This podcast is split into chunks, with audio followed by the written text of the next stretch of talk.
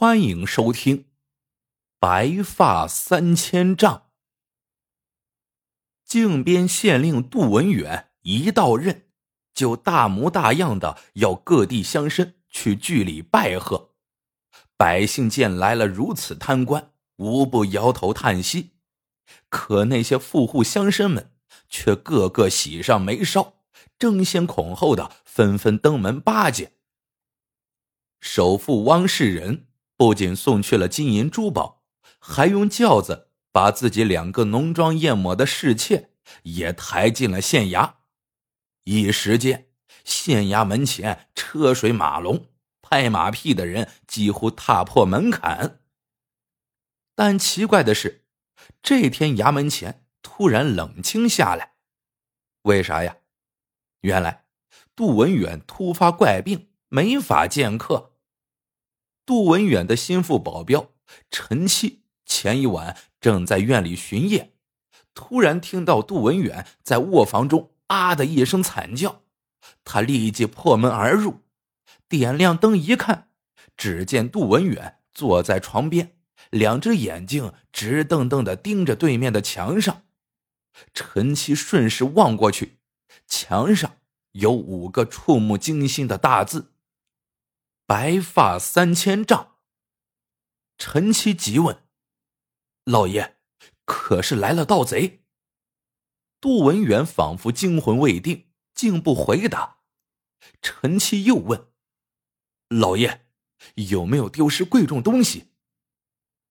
杜文远这才回过神来，摇头表示没有。陈七松了口气，便说：“老爷放心，从现在起。”我就守在你房门前，这白发三千丈不来便罢。如若来了，我陈七定叫他有来无回。后半夜，陈七就寸步不离的守在杜文远的房门前。谁知三更刚过，杜文远突然又在房间里惨叫一声，陈七提刀冲入房内，见杜文远满脸都是惊恐之色。再看墙上，不由倒吸了一口冷气。墙上横七竖八写满了“白发三千丈”这五个大字。看来，白发三千丈绝非等闲之辈，他怎么进的房呢？于是天一亮，陈七就悄悄走出衙门，四处暗访起来。可是访了半天，什么结果也没有。黑白两道中人都说，县城里从没听说过有个叫白发三千丈的武林高手。看来这案子一时难破，陈七只得自己晚上多留个心眼。但要命的是，无论陈七怎么防备，就从这一晚开始，白发三千丈几乎天天晚上都能悄无声息的潜入杜文远的房中，在墙上留名而去。陈七想来想去没弄明白，这家伙到底是怎么下的手。问杜文远，杜文远也说不出个所以然来。陈七觉得好无奈。上任不到一个月，杜文远因为夜夜受惊，无法安眠，几乎到了疯癫发狂的地步。陈七为他请遍了县里的名医，也无济于事。这一天。县衙门前来了个蓬头郎中，口称专治疑难怪病。陈七脑子一转，不如让他给治治。于是就带着那个郎中去见杜文远。郎中一把脉，对杜文远说：“老爷，你这病恐怕这天下只有我才能对付。你若再不赶紧治。”只怕是难逃一死啊！见郎中口出狂言，陈七吓了一跳，立马要赶他走。谁知杜文远却瞪着郎中说：“好，你既然说我这病只有你能治，我就让你一试。你且说我该服什么药？”郎中不慌不忙的开口道。老爷是心病，我给你开一味药，不管老爷信与不信，必先照做了，此病包好。”说着，他在纸上刷刷刷写下两行字，递给杜文远。杜文远抓过一看，大为惊讶，稍稍犹疑之后，就吩咐陈七拿十两纹银给郎中。谁知这郎中坚持不受，飘然而去。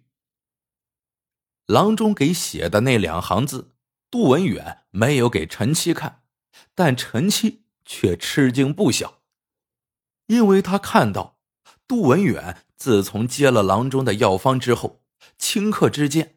就像换了个人似的，精神饱满的升堂理事，秉公办案，还立下规矩，拒绝收礼。而且不单这一天，自此以后，天天如此，癫狂的病况一下子就好了个透。这还不算，更让陈七奇怪的是，那白发三千丈竟从此再也没有来过。陈七心里嘀咕：“难道这郎中真是神仙下凡了不成？”那些平时胡作非为惯了的富户乡绅，看杜文远如此威势，都不得不收敛了起来。只有那个首富汪世仁，仗着自己比别人多几个臭钱，还照样神气活现。靖边。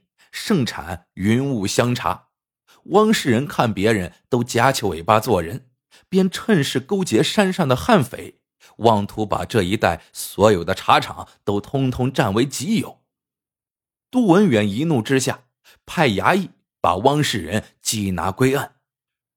直到这时，汪世仁这才知道讨饶，可杜文远根本不理睬他。汪世仁见软的不行。索性脖子一挺，软中带硬的说：“杜大人，小的是该死，可杜大人收受小的钱财美女，若是传到朝廷，这个事情只怕……”谁知杜文远一听，竟哈哈大笑起来：“你们所有人送的东西。”我通通登记造册，送入官库。至于那两个女人，哼，我早已拨了路费，让他们回老家。好啊，你居然还敢来威胁我！来人，把他给我押到大牢里去。拿下汪世仁，杜文远又趁热打铁，率官兵猛剿悍匪。可让他分外失望的是，每一次出击都败兴而归，因为悍匪早已闻风而逃。悍匪们还传出话来，扬言如果杜文远不收手，就要狠狠的收拾他。杜文远一想，对方呀，个个都是杀人不眨眼的家伙，自己真要是较真起来，说不定真会是难保自家性命。想想之后，还是收兵罢了。谁知，就在收兵的当晚，杜文远的头痛癫狂病又开始发作，一连数天，天天夜里被折磨的惨叫不止。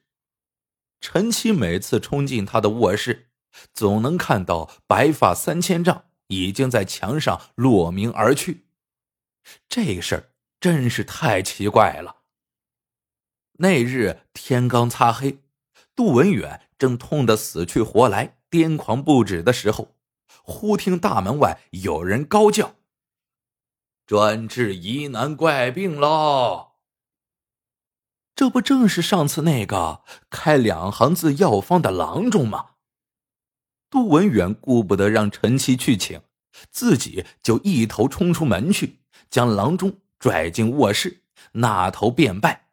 先生救我！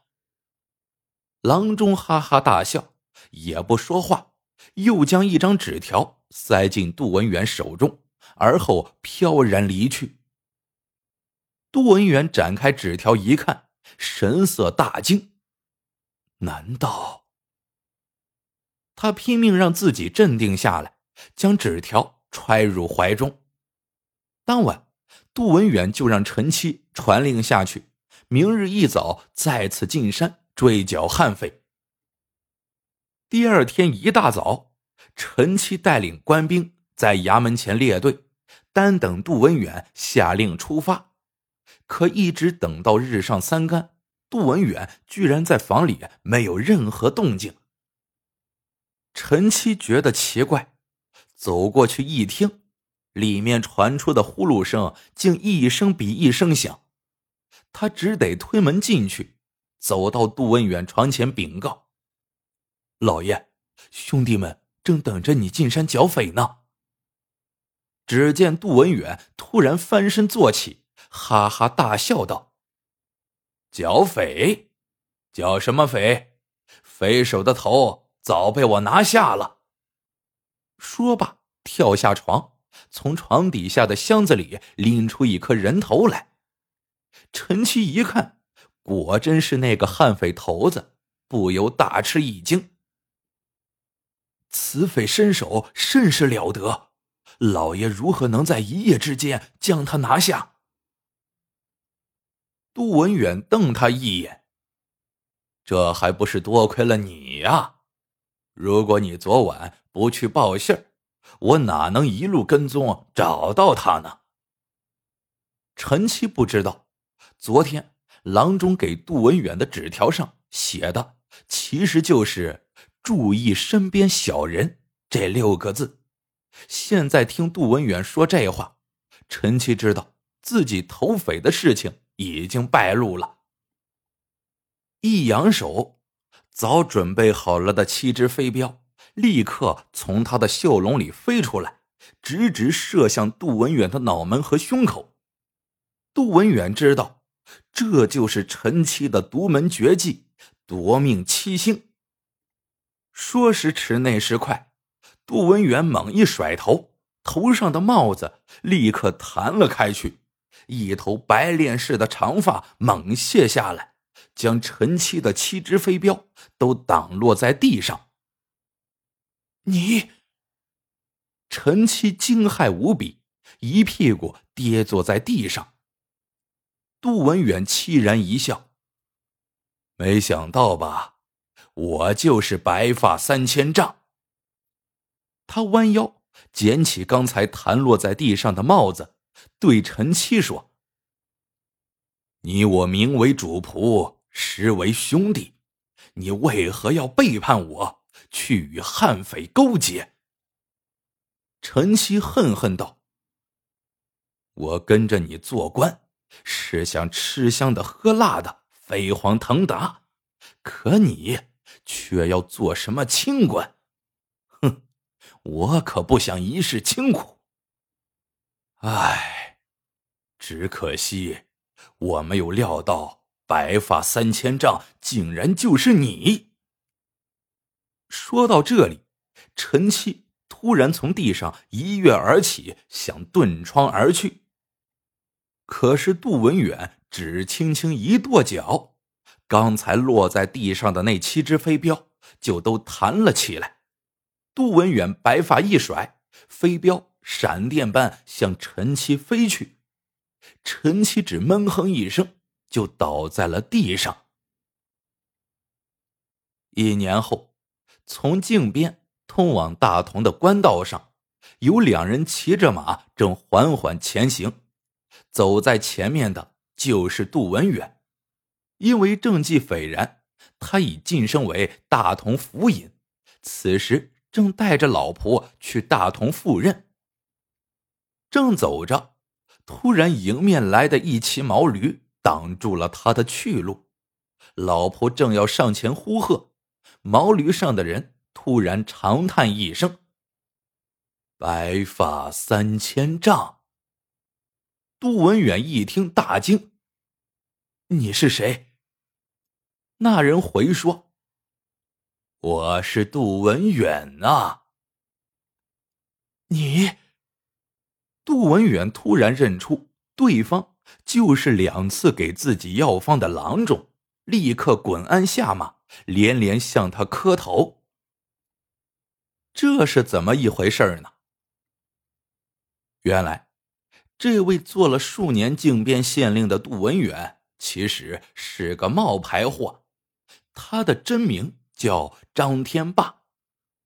虽说从小也读过几年私塾，但和陈七二人仗着学了点武艺，那天在道上把一对主仆劫了，砍翻后踹下悬崖。可过后一番劫得的行头。除了朝廷任命的这个真叫杜文远的去靖边做县令的公文和那顶帽子之外，其他什么油水都没有。失望之余，张天霸发现自己和那人长得十分相像，于是灵机一动，就和陈七冒名顶替到靖边走马上任，准备呀好好趁这个机会发一笔横财。可没想，就从张天霸变成杜文远冒做县令这一天开始，张天霸不管戴还是没戴帽子，头都痛的像要裂开来似的。开始，他每天看着人家源源不断的给自己进财献宝，心里得意，还挺得住。可三天不到，就实在受不了了，而且一头黑发。变得雪白，越长越长。张天霸怕的要死，难道是这顶帽子里生出什么虫子，钻进了自己的头里？他拿过帽子，顺过来倒过去的看，除了发现帽衬里有“白发三千丈”五个蝇头小字，实在看不出他和其他帽子有什么两样。这白发三千丈到底是什么意思呢？张天霸想来想去没想明白，只是头痛的实在厉害的时候，他会不由自主的到墙上去一遍遍的写这几个字，好像每写一遍，头痛就会减轻一点。所以陈七以为白发三千丈在墙上留名而去，其实。都是张天霸自己写上去的。至于这一切为什么不告诉陈七，连张天霸自己都说不清楚。后来，真正的杜文远装扮成郎中找上门来，给张天霸开了两行字药方：为人行侠仗义，做官清正廉明。张天霸心里很清楚，按这话去做。今后就没什么油水可捞了，可不这么做更难活呀。无奈之下，他只得照办，果然奏效。而且以后他只要稍有贪渎之念，立刻就头痛难熬；而只要消除杂念，秉公办事，病状就会缓解消失。真正的杜文远告诉张天霸。我本是人称杜青天的朝廷监察御史，因为说了几句不该说的话而犯了上，被贬为靖边县令。夫人那天被你踹下悬崖之后，幸被一棵大树挂住，才捡回老命。为防被你和陈七认出，再遭陷害，我只得乔装改扮。后来寻到了靖边。本想找机会揭穿你们，知你已经发病，便改了主意，扮成郎中，为你指点迷津。你可知我这帽子为何如此古怪？张天霸连连摇头。杜文远说：“当初我考中进士时，村里从八旬老翁到三岁小儿。”人人拔下自己一缕头发，由我母亲亲手编织缝制成这顶帽子。他们这是要我时刻想着当为民做主的官。为了勉励自己，我特地在帽衬里写上“白发三千丈”这五个字。不瞒你说，平时只要我稍有非分之想。我的头也会疼痛欲裂。我知道，这是我母亲和乡亲们在提醒我呀。张天霸听到这里，真是感慨不已，慌忙摘下帽子，双手捧着，恭恭敬敬的递给杜文远，说：“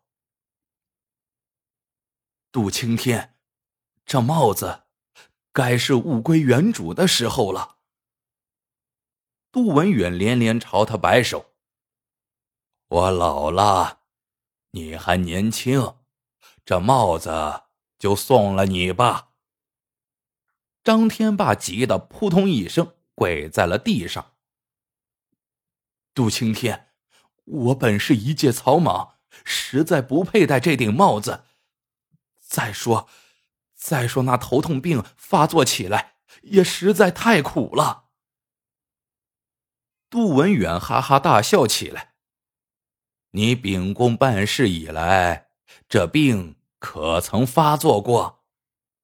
张天霸一拍脑袋：“是啊，虽说自己当初是因为害怕发病，不得不去做这个清官，可后来慢慢做习惯了，这病不也就不发了吗？”